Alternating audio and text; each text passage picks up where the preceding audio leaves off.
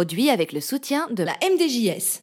Vous êtes bien sur Radio Ma'arif et bienvenue pour un nouvel épisode de votre podcast Icône. Vous connaissez le principe, euh, ce sont 30 minutes qu'on va consacrer à deux icônes marocaines et pour ce faire, on a deux invités, deux passionnés. À mes côtés, j'ai Rim Khalidi euh, qui est euh, la fondatrice de Lumnes, le magazine digital, qui est également productrice de concerts avec encore et bien d'autres choses. Et nous avons Reda Al-Lali, musicien, journaliste et bien d'autres choses. Alors,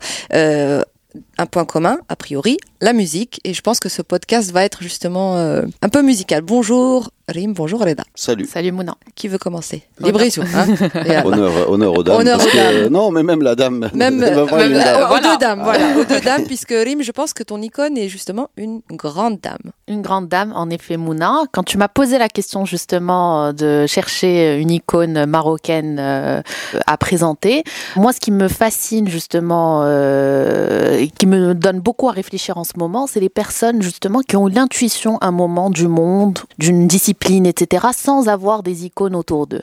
Et euh, justement, j'ai pensé à Al-Hajj al-Hamdawiya pour ça, parce que comment, quand tu es né en 1930 à Drb Sultan euh, à Casa, comment tu as l'intuition de la liberté, comment tu as l'intuition d'aller au bout d'un rêve ou d'une passion, etc. Et euh, donc, le Hajj qui est né en 1930, comme je le disais, donc à Casa d'Arb Sultan, a découvert la musique à travers son père mélomane qui aimait beaucoup l'Aïta, etc. Donc, bon, elle avait déjà une, elle avait déjà une, euh, un terrain, un terrain voilà, euh, exactement. Et du coup, bon, euh, Sultan, à l'époque, il y avait déjà une effervescence dans le théâtre, etc. Donc, elle a fait ses armes d'abord dans le théâtre. Bon, je pense qu'aujourd'hui, ça doit être plus difficile de faire ce genre de choses, mais en tout cas, elle a, elle a découvert donc le monde de l'art, de la culture, etc. comme ça. Ensuite, elle a développé à travers justement euh, son bagage l'Aïta, euh, elle a commencé justement à, s'y adonner et à développer donc un premier répertoire. Elle s'est produite, etc. Et euh, elle a eu une vie trépidante parce que bon, elle a fait partie donc des troupes résistantes où elle a fait passer des armes d'une ville à, à l'autre où elle a elle s'est engagée, elle a été poursuivie euh, par euh, le colon à plusieurs reprises, elle a fait de la prison, elle s'est mariée, a divorcé au bout d'un an. Euh, on parle de, des années des années 50 donc c'est elle a eu une vie incroyable de ce point de vue-là. Elle a été la première à se produire avec un orchestre réellement et donc à réhabiliter les arts populaires dans une structure etc plus j'allais dire académique, plus classique etc. Et euh, comme je le disais, c'est vraiment quelqu'un qui est inspirant dans le fait que justement elle a eu l'intuition de sa liberté, de sa passion, sans avoir d'icône elle-même.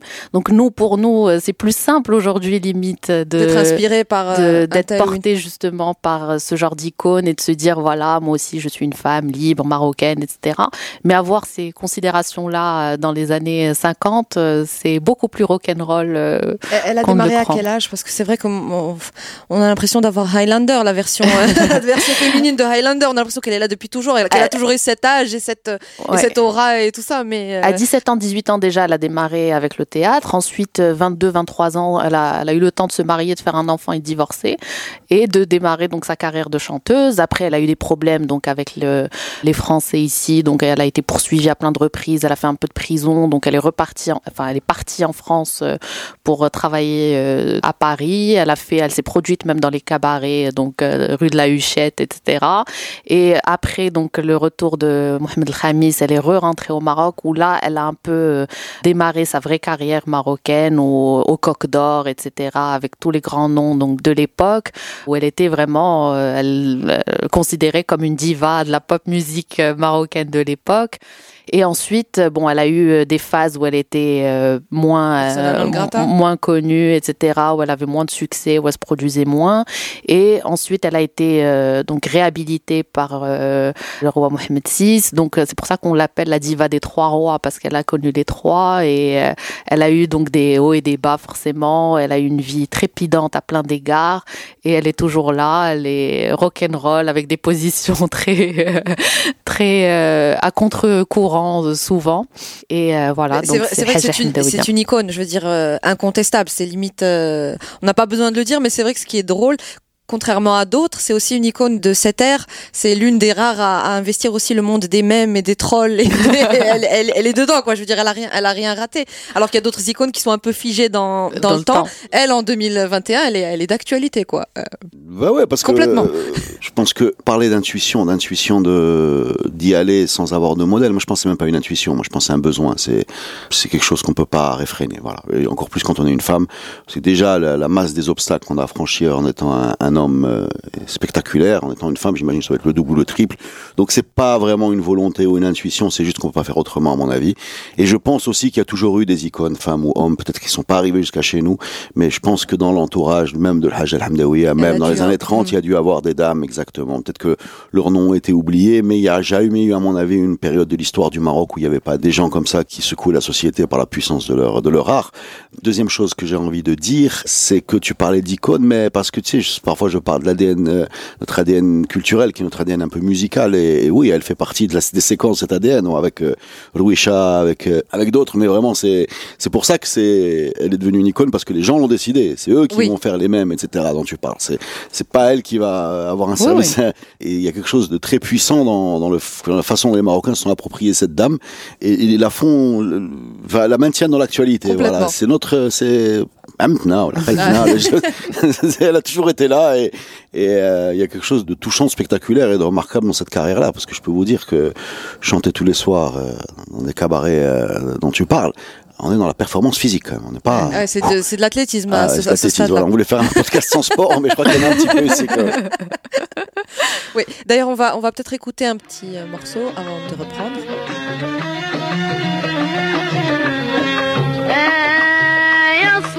والسلام على النبي العربي. سيدنا محمد كنزي وراس مالي هو يا الجلالي. سوجتي لي يا أبو علام.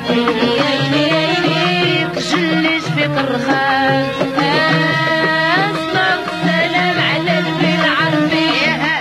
Donc euh, iconique, euh, iconique euh, Haja Hamdawiya et c'est vrai qu'elle fait partie, je pense, du. Et puis il y a aussi un truc jubilatoire quand tu t'approches d'elle.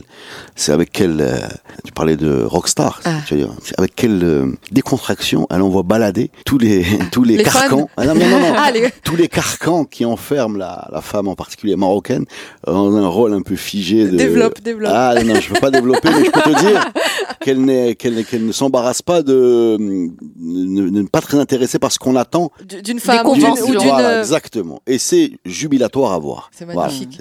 Faites ce que vous voulez pensez ce que vous voulez. C'est magnifique. C'est incroyable et, c'est vrai que de l'avoir aussi à la télévision, c'est vrai que euh, ça date il y a pas si longtemps que ça, hein, de l'avoir à la télévision. Euh, mais la télévision, elle va te lisser le discours parce que y a une espèce de puissance de la caméra, de, de l'accueil, de l'gilsa, de l'éclairage qui fait la que... posture est voilà, بغيتي ولا كرهتي كتوصل تما كتجلس بسم الله الرحمن الرحيم voilà etc. بغينا نشكروا الجمهور الكريم زعما ما تدير. Mais euh, si si tu si tu débranches ce truc là dans la vraie vie. Waouh, tu vas tu vas passer une meilleure soirée, fais-moi confiance. Non mais elle gagnerait à avoir un vrai biopic soit euh, en livre, soit en film. Ou un podcast. ouais, franchement, minimum. Mais est-ce que, est-ce que, bah, c'est vrai qu'au final, on a tous euh, des images d'elle quand on pense. Mais est-ce que vous avez des souvenirs particuliers d'un moment de votre vie qui euh, estampillé je sais pas, ou d'un. Bah, je, je, défie n'importe qui d'écouter les premières notes d'une chanson de Hamdawiya, de pas vouloir euh, soit se lever, danser, etc. Et je pense que pour le coup, c'est euh, intergénérationnel, toute génération confondue. on a tous ça un peu en nous. Donc vraiment, ça, ça réveille euh, l'Aïta en nous. et, si, je te demande de répondre avec ta casquette de musicien, de l'avoir vu par exemple sur scène, ah, est-ce qu'il y a des, est-ce que tu elle peux était, nous... Elle était programmée avec euh, Et elles se sont tombées dans les bras les unes l'une de l'autre, je sais pas comment on dit, parce qu'elles se connaissaient. C'était un super moment d'avoir ces deux dames, wow, ces deux dames sur la même scène. Ouais, ouais, c'est le festival de Casa, je pense 2006 ou, ou 2005, c'est d'avoir ces deux dames sur la même scène qui se s'appréciaient, se connaissaient. Euh, euh, c'était un super moment, c'était un super moment. Euh, voilà. Le public aussi devait être. Ah ouais, c'était émouvant, voilà, c'était émouvant, c'était émouvant. Magnifique, magnifique. Bah, en tout cas, voilà, je, je, je, je vais pas poser la question est-ce que c'est une icône? Parce que je pense que euh, ce, serait, ce, serait, un affront. Ce que dit Reda justement sur l'émotion, euh, je, je connais pas sa vie personnelle, mais je me doute, euh, enfin, je, euh, j'imagine les euh, tout ce qu'elle a dû subir en tant que personne, enfin, les blessures personnelles, etc. qu'on connaît pas parce que nous on connaît la façade de la diva, etc. Mais en tant que femme, avoir vécu tout ça, traverser les époques, j'aimerais justement euh, un livre ou un biopic euh, sur sa vie pour connaître l'autre côté justement de ses blessures personnelles, de son intimité, Je suis curieuse de savoir si quelqu'un s'est déjà prêter à ce jeu, peut-être une interview en, en profondeur. Ouais, je sais pas, ça tout savoir ça. Malheureusement, ça, fait pas partie des, des, des produits mm. euh, qu'on propose. C'est mm. vraiment dommage. Ouais. Mm. Euh, on n'a pas beaucoup cette tradition d'aller euh, raconter euh, l'envers du décor. Voilà. Du décor mais, ouais. mais, effectivement, on y gagnerait même en, termes de connaissance de l'humain. Humainement, c'est ça. Exactement. Historiquement, enfin, plein, plein de choses pour le coup. Très bien, on va faire une petite pause avant de passer à la deuxième icône.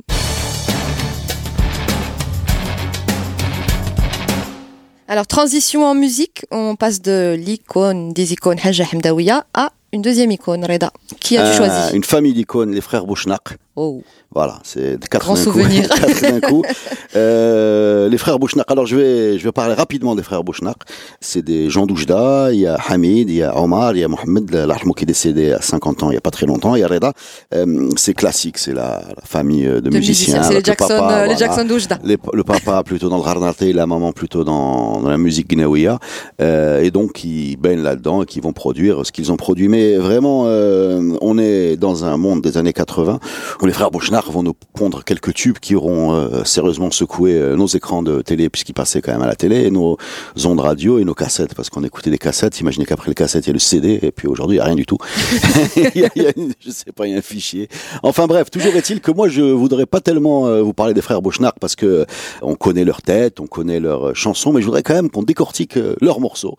Leurs ah, morceaux. Leur morceaux. Phare, je, voilà, je, pensais voilà. que tu allais t'arrêter à Hamid Bouchnard qui finalement est le plus connu pour des raisons. Oui, oui, oui, mais j'ai vraiment envie de me plonger dans ce des années 80, 86 de tête et, et, et de vous faire écouter Hiya, Hiya, Libya et on va l'écouter tout de suite. Hein.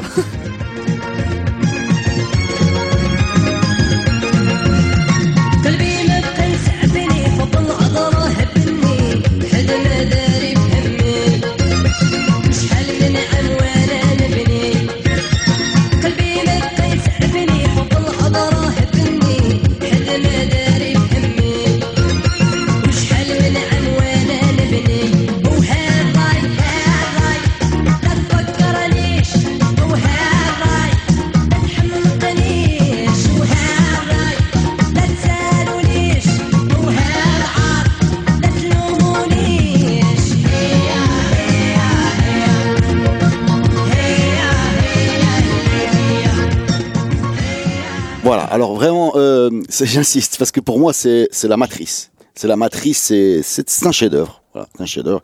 Ça va influencer des dizaines de musiciens, dont euh, moi d'ailleurs. C'est avec Raina Rai et d'autres euh, quelque chose qui est très important dans l'évolution de ce qui se produit chez nous. Alors pourquoi c'est très important? Alors déjà comment c'est fait?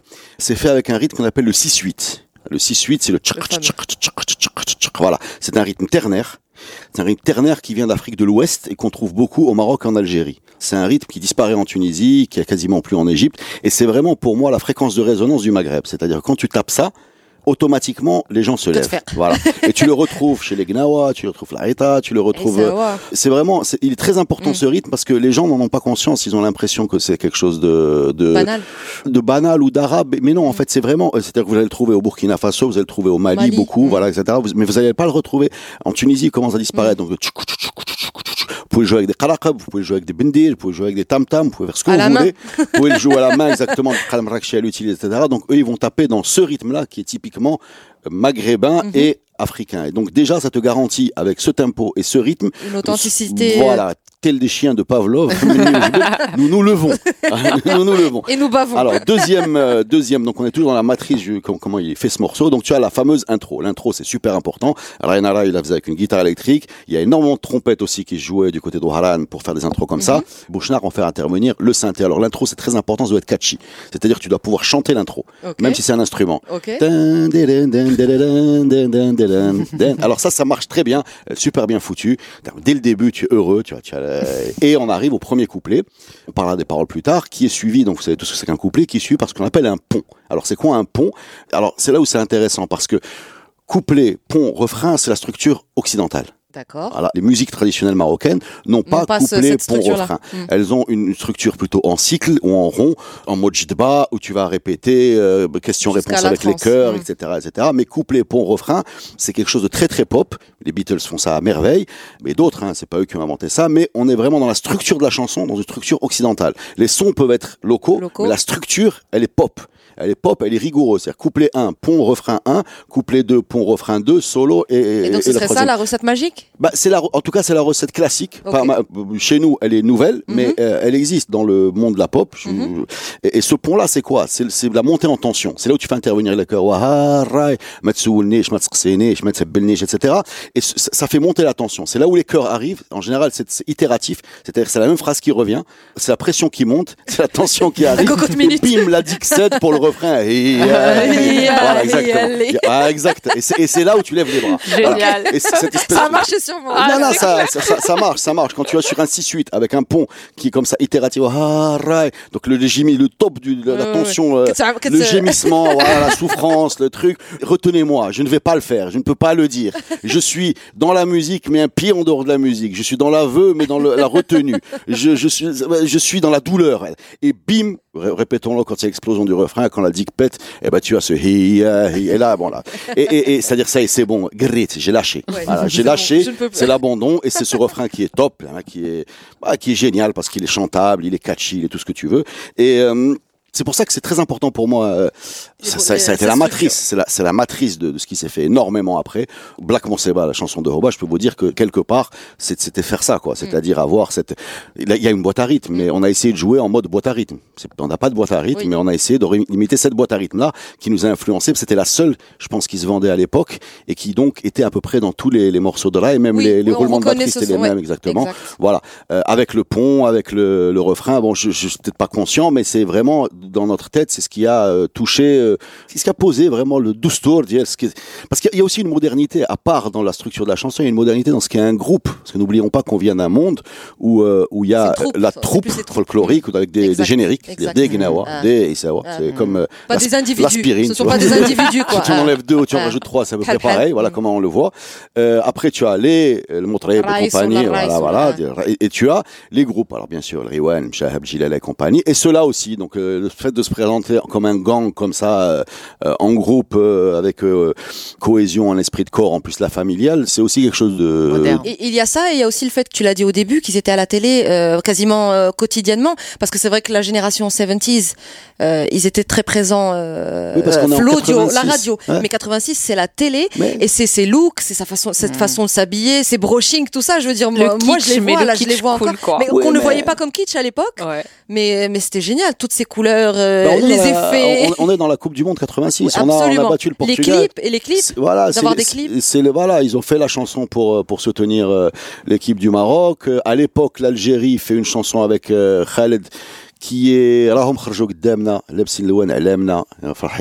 c'est un super morceau aussi mais il est posé sur la même structure. C'est-à-dire euh, c'est la même structure mm-hmm. avec intro synthé euh, refrain pont euh, explosion etc ça marche super bien et c'est vraiment quelque chose qui pour moi est, beau quoi. Voilà. Et alors pour terminer quand même qu'on se pose la question ensemble parce qu'on est on est quand même dans une souffrance c'est l'amour la, chanté par le rail est quand même une douleur. C'est-à-dire alors on a la description de la, dame hein, Charles Dehbi ou la slia, donc les cheveux euh, dorés et les yeux mielleux.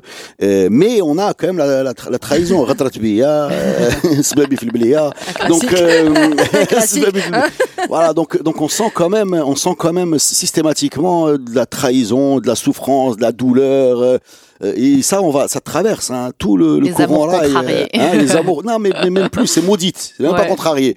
J'ai l'impression qu'il y a, c'est- ça me pourrait même presque pas être chanté si ça se passait bien. Ou alors, ce serait un autre style.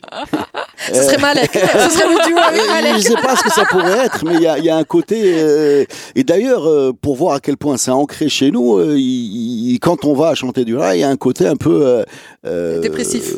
C'est c'est ce que je trouve magnifique. C'est ce que je trouve g- génial. C'est qu'on est dans un rythme festif, dans un refrain qu'on va chanter. Et c'est dramatique ce qu'on raconte. Vrai. Voilà, c'est dramatique. C'est, c'est. Indi. n'est pas dans le 6-8, tu vois. Cheb Hasni, par exemple, j'utilise très peu le 6-8. Khaled l'utilise, euh, Rainara, il l'utilise, Bilal l'utilise beaucoup. Hasni, non. Tu vois, c'est, le- tout ce qui est plus mélancolique et sur du binaire. Ceux qui font du ternaire vont vers la fête. J'ai une question très bête, mais je la pose quand même. Euh, nous, on a beaucoup écouté du rail algérien. Est-ce que cette musique-là avait un, un écho euh, en Algérie? Est-ce que les, Bou- les Bouchnaks ont eu un, je pense un- que du succès en sincèrement, je Algérie suis ou pas? alors je Tu connais, sais pas? je me rappelle pas très bien l'histoire des frontières, mais de Mm. tête, dans les années début des années 90, fin des années 80, les frontières sont ouvertes. Mm. Il y a même le festival de Saïdia de Rail où tu vas voir venir euh, Des têtes d'affiche de- têtes des deux côtés. Khadr aussi Mm. et, et, et Oujda et Ouaran, il faut le dire, Oui, c'est des, villes jumelles. Donc on n'est pas dans une logique de drapeau par. Non, non, euh, je parlais pas de drapeau, vraiment pour savoir si non, ils ont ils été écoutés. Est-ce que c'est des stars de appartiennent, l'autre euh, côté aussi ou pas, Je les pense, bah, Mm. écoute, euh, comme euh, les grands euh, chanteurs de la algériens sont des stars au Maroc. À l'époque, en plus, euh, on n'est pas dans cette tension. Hein. Mm. Je veux dire, on est vraiment, on traverse Non, vraiment non, je une pose bonne la question de manière très innocente, pas du tout dans Euh, l'attention. Genre, nous, toutes ces stars-là. on a joué en. Algérie. Je peux te dire qu'il y a, il y a des, c'est bizarre, hein, c'est peut-être pas Mm. les artistes que tu, Nestlé Rewen, par exemple, sont énormes en Algérie. D'accord. Voilà, des gens comme ça, euh, Bouchnak, je ne sais pas, je pense que oui, parce que je vois pas très De bien la la- différence ouais. qu'il y aurait, ouais, surtout entre. Oran et, et Oujda, et surtout dans la logique de l'époque où, écoutez la chanson de Khaled sur la Coupe du Monde 86, alors et, Ah, et écoutez celle-là, vous allez avoir euh, un courant musical cohérent où les productions se, se ressemblent Se ressemblent. et où l'un nourrit l'autre. quoi. Voilà, c'est c'est logique. On est dans le même espace culturel. Et je le répète, hein, ce festival de Saïdia a été magnifique, magnifique, magnifique. C'était bien avant la grande vague des, des festivals énormes euh, comme euh, il y aura après le boulevard, Timitar, Mhm. Mawazine, Swala et compagnie. Euh, C'était un peu euh, Maharajan euh, local, mais. euh, Ouais, ouais, mm. ouais. Et, et- et des grands, grands artistes sont venus, euh, sont venus là-bas. Et euh, voilà, on a tous bougé avec ces, ce rythme-là. Et, et- et c'est, voilà, je suis content d'avoir parlé de cette chanson. Ah ben, on Je est content aussi. Moi, je suis contente. En tout cas, Rim, J'ai adoré euh, l'analyse euh, des rythmes, etc. C'est hyper des rythmes cool. iconiques, Ouais. groupe iconique. euh, Non, mais il faut que les gens sachent hein, que notre musique est très, très, très africaine rythmiquement. Ce rythme-là, je sais pas comment vous le dire, mais si, si les Marocains savaient d'où il vient et son histoire, d'ailleurs, une des questions qu'on se pose souvent, Justin Adams, par exemple, le producteur avec qui on a fait Nefsounia, réfléchit beaucoup à ce rythme. Il se pose une question que je me suis jamais posée. On a discuté de ça là, quand on a enregistré. Il dit, je sais pas pourquoi ce rythme n'a pas traversé l'Atlantique. Il y a, il y a une vidéo que- qui a été qui était virale cette cette année. Je sais pas si vous l'avez vue. d'il, euh, oh, Dr Dre, je crois. Mm. Oui, Dr Dre qui écoutait. euh, Non, c'est pas Dr. Dre. Je vois que c'est pas Timbaland. c'est Timbaland. Ouais, merci. ouais, ouais, qui qui- écoutait. qui Ah, sur- ouais, chier. Là, c'est chargé souci, il y a plus. Ouais. Voilà, et qui et pareil, qui se. Eh ben, eh qui ben, se demandait d'où venait ce rythme alors que c'est. Bah, ce rythme-là, ce fameux rythme, euh, alors euh, cette musique soucia, c'est le 6-8 avec un coup de moins. C'est-à-dire que le, le 6-8, c'est et si tu enlèves un, ça fait c'est la même chose. Et en fait, tu vas le retrouver euh, via le, le parcours des esclaves, tu vas le trouver plutôt en Amérique du Sud, où tu vas le trouver par exemple au Brésil, il y a une chanson de, ou, ou à Cuba, il y a une chanson de Gloria Estefan qui est en- très connue, qui est en 6-8. Alors le, la pulsion est inversée, le 1 il est pas au même endroit que chez nous, mais il y a ce groove qui est, qui est le même, est où le tu même. peux, c'est-à-dire tu peux jouer du bendel dessus sans problème. En Amérique du Nord, tu la trouves pas tellement dans le blues. Enfin, il y a des gens qui pensent que euh, le blues noir américain euh, a encore cette pulsion derrière qui fait qu'il est très différent du blues anglais qui est plus raide parce que là-bas il a complètement disparu alors qu'il est toujours derrière la, première génération des euh, John Lee Hooker, enfin de Robert Johnson, etc. où tu sens encore cette espèce de, de bancalité parce que africain. le, le, si- le, si- le- c'est un rythme qui est ternaire, donc il est impair, il est, il est arge, il est, c'est, il- voilà, mais en il même a- temps, voilà, euh, il est, c'est pas deux, c'est pas Mm. un deux, c'est un deux trois, un deux trois, un deux trois. Et il a donc servi de bande son à beaucoup de fêtes chez nous. Voilà. Ça me fait penser à, à Brahim Meznet qui fait un travail incroyable d'archivage, etc., qui a sorti deux anthologies. La première sur l'Aïta. Et vraiment, c'est un travail titanesque où il a fait le tour du Maroc pour aller euh, euh, archiver justement cette musique. Et là, il a sorti la deuxième de sur Royce. Royce. Ouais, exactement. Ça, c'est big up à. Et voilà. Euh, Petite petit clin d'œil à euh, Abraham Smith donc Ouais, Bah, il, est, il est temps de documenter tout de ça. documenter tout ça. Voilà. Alors euh, Alors je vais vous prouver maintenant Ah, pour terminer, parce qu'on est quand même chez nous. ah oui, On fait- un peu Exactement. Euh, je vais vous prouver. Alors, ma grande théorie aussi, c'est que une bonne chanson, la preuve d'une bonne chanson, c'est que n'importe quelle espèce de cover marche. C'est-à-dire, tu peux la jouer en reggae, en rock, en aita, en shabi, en polka, funk, disco, metal. Ah, ça, c'est le test ultime. C'est le test ultime. C'est-à-dire, quand tu as un morceau, les, qui peut être adapté, adaptable. voilà, c'est c'est pour ça d'ailleurs que bon, c'est c'est un deuxième podcast. J'ai envie, de dire. C'est un deuxième podcast. C'est pour ça qu'on va terminer par Samad Bourhim, le glorieux guitariste de Bitfunetna et de Obama Spirit, qui a fait une reprise métal de Hiya Hiya et vous allez vous rendre compte que le morceau, encore une fois, il est debout sur ses jambes. Qu'il marche. Ou chocolat. Ben parfait. Bah juste avant d'écouter ça, je vous remercie et je vous dis à très bientôt. Donc icône musicale aujourd'hui.